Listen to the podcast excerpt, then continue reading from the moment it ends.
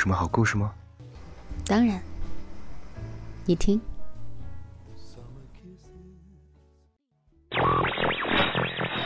嘿，小耳朵们，欢迎来到桃子的小屋。今日份的故事是什么呢？爱钱的姑娘，作者方不见，平凡的写作者，只写低到尘埃的相遇和离别。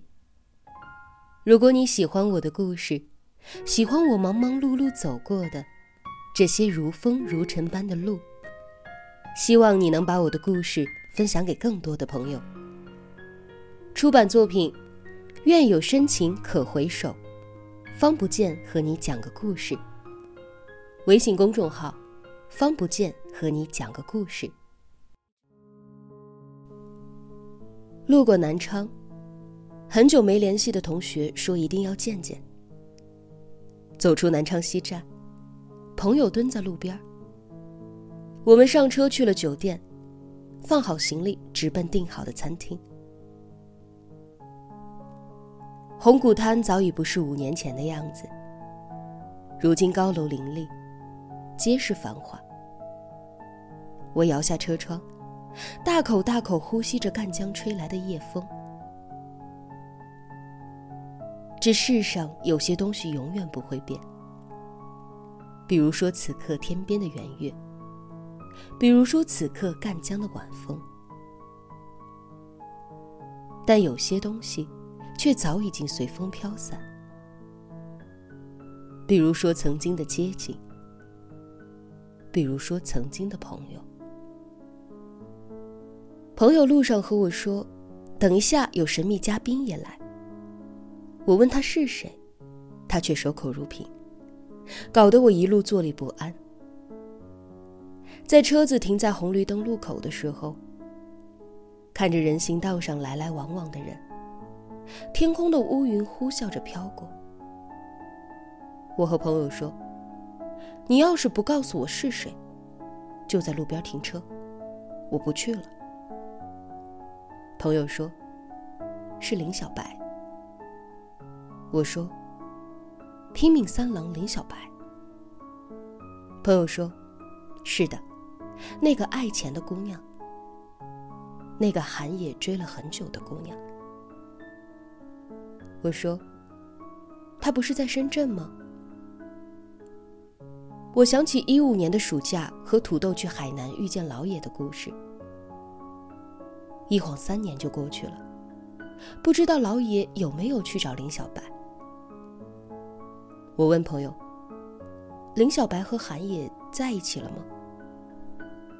朋友说：“没有啊，林小白一直都在南昌。”她一五年的时候就结婚了，现在和老公经营着自己的公司。我忽然间有点为老野难过。他的消息原来那么滞后，林小白结婚他都不知道。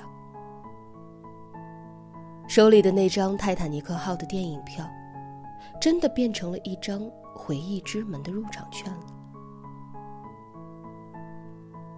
我没有再说话。朋友一路和我说着现在林小白有多么多么的厉害，一个人管理着一百多号人。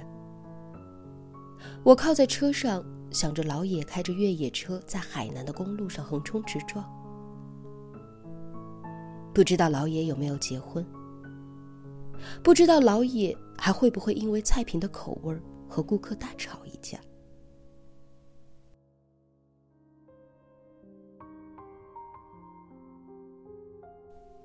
到了餐厅，把车停在后院。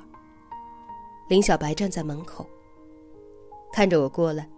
他从随身携带的包里拿出一本我的书，说：“等会儿帮我签个名。”我一时间不知所措。我说：“你别笑话我了。”他说：“我是认真的，吃完饭一定得签。”吃饭的时候聊起这么多年的风雨，我说：“一直以为你在深圳呢。”林小白说：“一五年年初就回南昌了，和爱人结婚创业。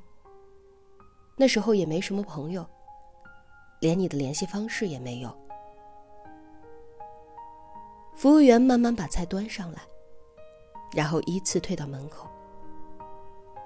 我说：“都挺好的，不管怎么样都过来了。回头看看，也多是欣慰。”林小白笑了笑说：“是啊，每个人的一生都会弄丢一些人。我其实挺幸运的，一直都有人护着。上大学的时候有，毕业了之后也有。像我这样视金钱如命的女生，居然会有人护着。大学的时候，你们叫我拼命三郎。毕业之后也差不多。我卖过手机壳，发过传单，去演唱会门外做过黄牛。我还推着车卖过烤面筋。我还做过直播。我忽然间把头转过来看着林小白。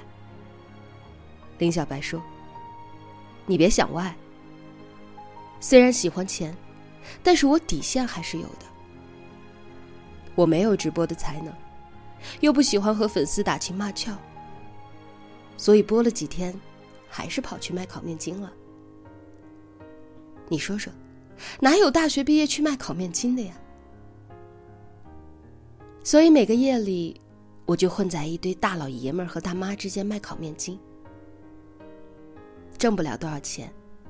但是省着点儿，一个月也能存下两千块。男朋友也是那时候认识的。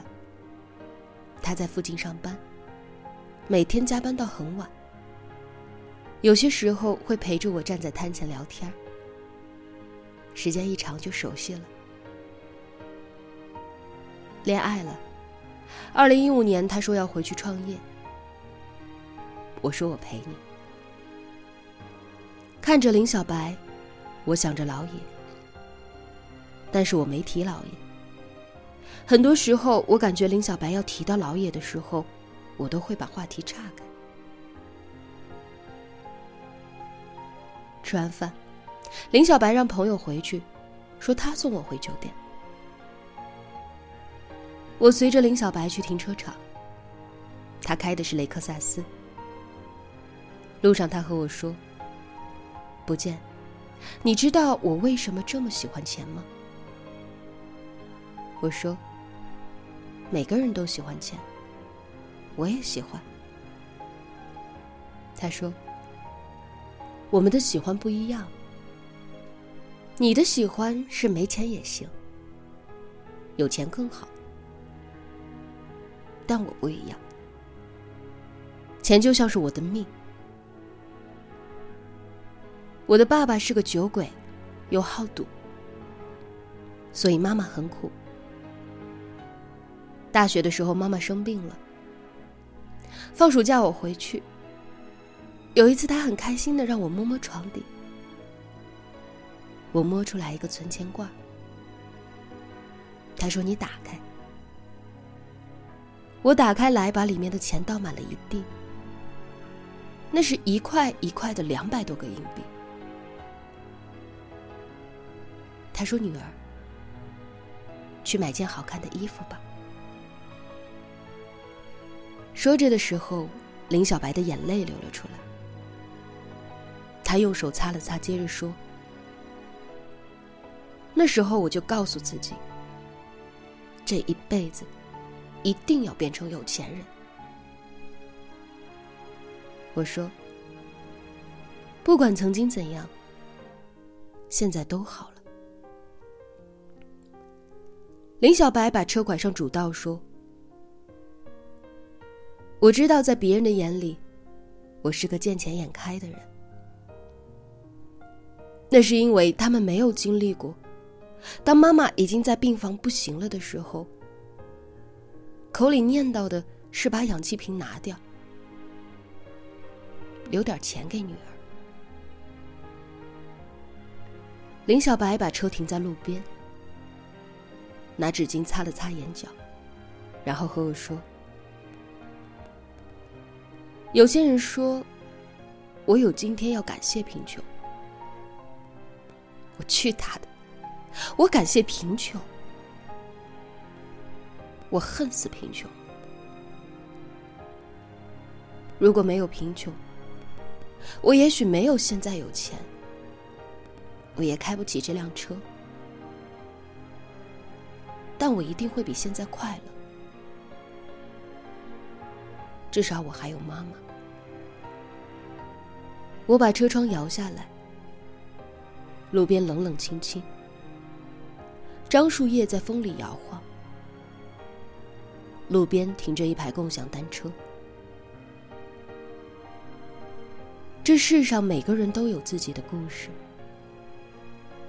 在夜里，在风里，在某一个瞬间，像决堤的海水。我想，此刻老野会不会难过？喜欢了那么多年，却依旧走不进林小白的内心，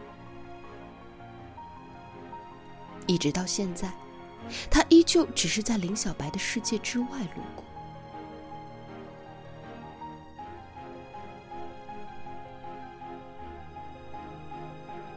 一直到酒店，林小白没有提起老野，我也没说。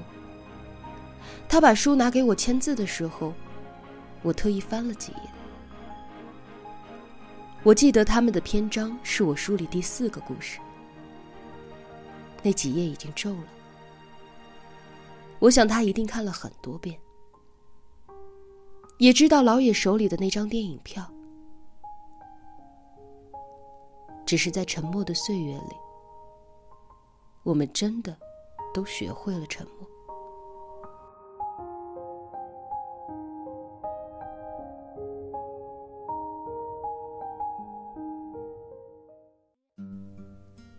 那天很晚，睡不着，我站在酒店的窗前给老野打电话。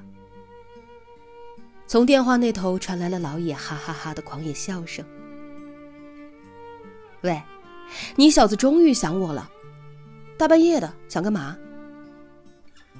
我说：“你的餐厅菜真难吃。”一五年的时候没好意思说，现在和你说。老爷说：“我靠，我的店倒闭了，难道是真的因为不好吃？”我木然的拿着手机，老野哈哈笑起来说：“算了。”本来也就不想开了。我马上要结婚了，我遇见了一个很漂亮的姑娘。我跟你说，从看见她的第一刻起，我就认定了。我说，比林小白还好。电话里沉默了片刻，老野说：“那不一样，不一样。”他们不一样。我说：“是啊，林小白不是你的终点。祝你们幸福。”老野说：“别整虚的，红包要准备好。老子现在可穷了，饭店被人告了，让我整顿一个月。整顿什么呀？我关了还不行吗？我也不愿意去宰客了，没意思。”我治不了天下所有吹牛逼的人，我自己跑总成了吧？我说：“那张电影票还在吗？”老爷想了想说：“我回去扔了吧。有些东西，可能真的没有必要了。”挂掉电话，望着窗外。对面是我们大学时候不曾有过的风景。这些年来，路越来越宽，楼越来越高，灯光越来越亮，只是有些人越来越远，远到不知道何时已是永别。